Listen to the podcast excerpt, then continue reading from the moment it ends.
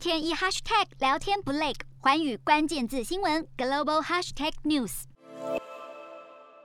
肩并肩站在一起开记者会，德国外交部长贝尔伯克进行上任后首次访美行程，和美国国务卿布林肯会晤，两人聚焦俄中挑战。谈到中国，布林肯特别提到中国胁迫立陶宛一事。布林肯最后提到，这不只攸关立陶宛，而是关系到世上各国都应该要能在不受这样的胁迫下决定自身外交政策。布林肯强调，美国会与包含德国在内的盟友伙伴合作，对抗任何形式经济胁迫的方式，起身抵抗来自中国的这类恐吓。他也承诺，美方会与盟友持续齐力对抗中国明目张胆的人权侵犯作为。而贝尔伯克呼应表示，中国议题在过去几天与几周的时间，成为德美对话固定讨论议题。另外，面对中国打压，立陶宛总理发言人表示，立陶宛不与中国拥有的西班牙桥梁建设商签署合约。立陶宛铁路公司去年曾表示，已要求政府审查这项合约，并认为这家公司与中国的关系是合约风险之一，